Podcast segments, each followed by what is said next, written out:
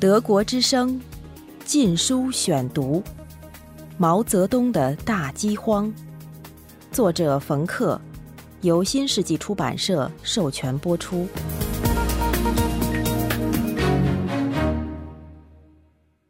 第三十三节，集中营。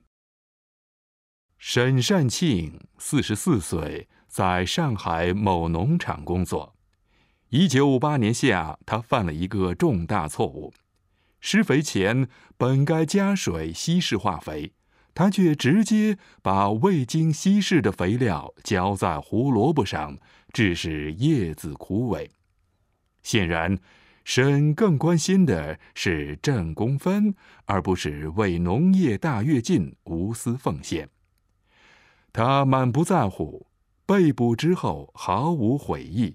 还说怪话，反正到处没饭吃，监狱至少还有一块床板。更详细的审查发现，两年前他也曾诽谤过党。他被立刻遣送到在上海西北两千公里之外、风沙弥漫的青海高原上的一处劳改营，接受十年的劳动改造。从他的档案里得知，他于一九六八年九月被释放，一身病残，甘愿写下最不堪的忏悔。从十年前的蓄意破坏，到后来的破坏国家财产，其实不过是不小心打碎了一块玻璃，好像这是他在十年强迫劳动期间所犯的最严重的违法行为。对他的刑罚十分严酷，不过其他许多老百姓也会因为一桩微不足道的过失而被判处一到五年劳改。许多证据都是公安局的机密档案被牢牢锁起来了，但关于犯罪和处罚的报告偶尔会抄送共产党的其他部门，例如一份文件详细记载着。一九五九年夏，在南京，即便小偷小摸，也会被判五到十年徒刑。北京一份监狱内部登记表显示，在四百名男囚中，因一点小错误被判刑五至十年的绝不是少数。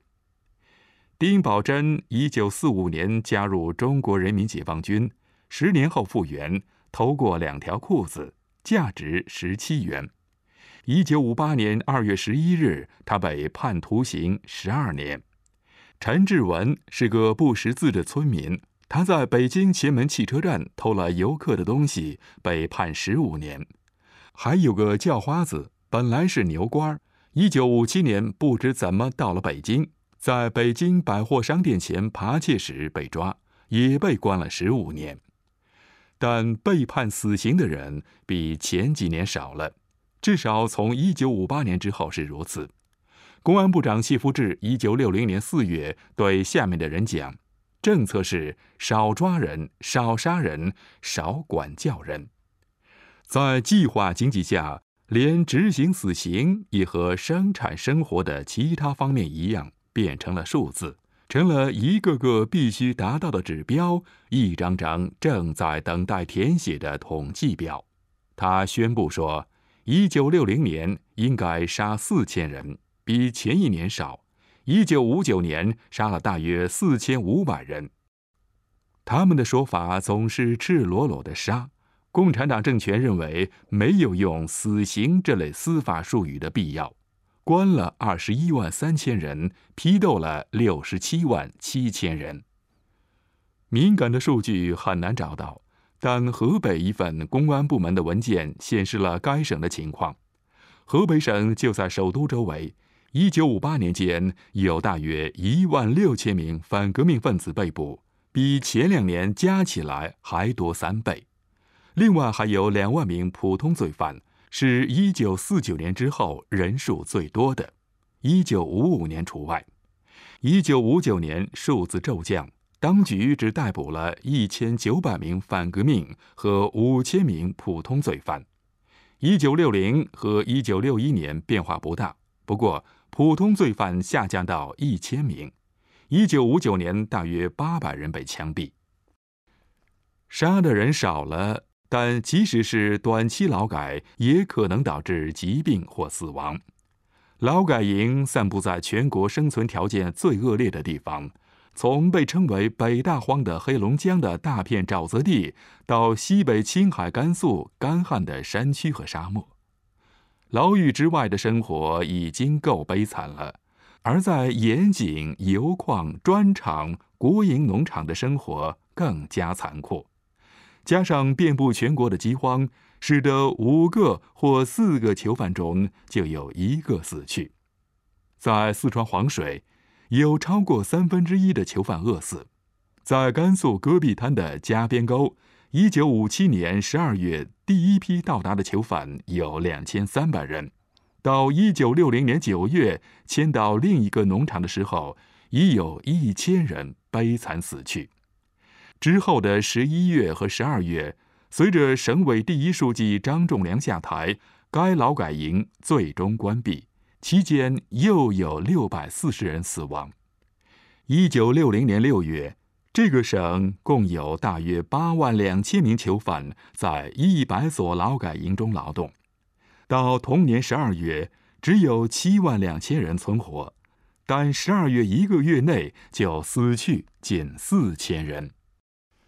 本书所查阅的档案中，死亡率最低的劳改营是一九五九至一九六一年的河北，每年百分之四至百分之八。不过，那里只关押了几千名囚犯。德国之声《禁书选读》：劳改犯到底有多少人？谢夫治统计。一九六零年总数是一百八十万，不包括西藏。囚犯在一千零七十七家工厂、矿井、采石场以及四百四十家农场服役。一九五八和一九六二年大致死亡率为百分之五，一九五九至一九六一年间每年为百分之十，共有七十万人死于疾病和饥饿。无怪有人企图越狱，但看守十分严密。单是为了这些犯人替国家经济做出的贡献，也不会让任何人逃走。一九六零年，谢夫治估计每年产值达到三十亿元，还不算在农场产出的七十五万吨农产品。劳改营不过是庞大的集中营的一部分。那些需要开会批斗或者被官方监管的人，经常被送去就地监禁。一九五九年，这样的人接近百万。更重要的是，一九五七至一九六二年间，正式司法程序被简化了。这也毫不例外是最高统帅毛泽东发起的。一九五八年八月，他宣布：“我们的每一个决议案都是法。”开个会就是法，治安条例也靠成了习惯才能遵守。我们各种规章制度，大多数百分之九十是司局搞的。我们不靠那些，主要靠决议、开会。一年搞四次开会，不靠民法、刑法来维持秩序。当党委在群众的支持下执掌了司法权之后。主席的话实际就是法律。正是在这样的政治压力下，一九五九年废除了司法部。在农村，这就意味着权力从司法部门转移到地方民兵手里。在河北宁晋，全县八十三万人口，只有八十个干部负责警察、检察院和法院。这个数目。是人民公社成立之前的一半。自一九五七年八月开始，地方民兵依靠一种世界监狱系统里前所未有的机制，即劳改。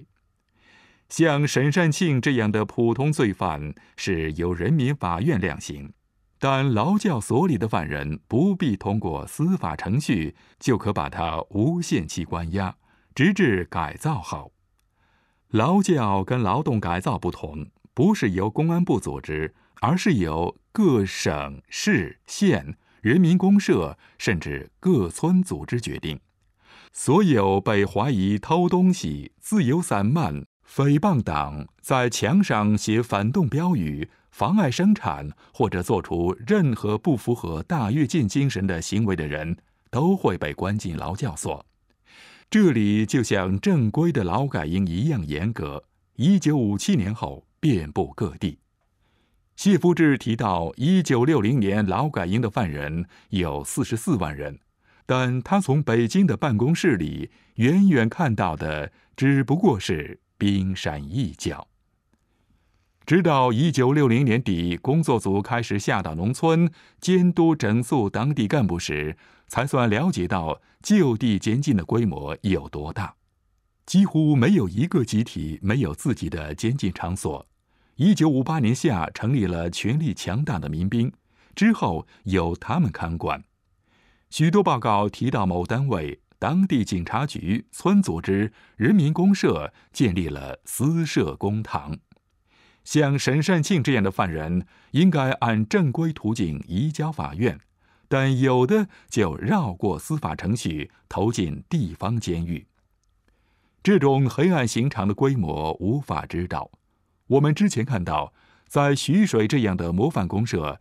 张国忠建立了一套庞大的监狱系统，从县级一直深入到每个生产队，关了百分之一点五的人口。在上海近郊的奉贤，村民动不动就被关到劳动营，其中一个专门建来关押闹事的孩子。在开平县，单单一个生产队就拥有四个这样的营。好几百人被送进去，短则十几天，长达一百五十天。一旦被关押，就要挨打受折磨，有人终身残疾。举个例子，开平一个县领导把一个偷东西的老太太用四点五公斤的镣铐锁起来，关了十天。有个年轻民兵点火柴烧他的腿。全国各地都建立起这类特殊的营，发明特别的惩罚方法，各地方司法可以为所欲为。在贵州印江县，犯人们额头上被人用红墨水写上“小偷”字样。各公社建立集训队，遍布全省。谁若批评或者不参加会议，就被送进去受教育，被迫干重活。一九五九年，柳州公安局还建立集训营，专门看管反对公社化的颠覆破坏分子。在北京以北的延庆县，有一点点偷懒迹象就要被拘留。一名六十二岁的老汉被关押一个月，因为他没有抓到足够的麻雀。如果按照一名正规罪犯对应三到四名就地监禁犯的比例推算。大跃进中，每年的犯人总数将达到八九百万，一百八十万到二百万在劳改营，六百万到八百万早就地监禁。根据早先的保守估计，在正规劳改营病死或饿死的囚犯大约七十万，这个数字可能要乘以三到四倍，意味着大饥荒期间大约三百万人。死在各种形式的监禁下，死亡率很高，但比起一九三零年的苏联，入狱率相对低。这是因为只有少数人才坐牢服刑，多数则代之以挨打和挨饿。德国之声，禁书选读，毛泽东的大饥荒。作者冯克，由新世纪出版社授权播出。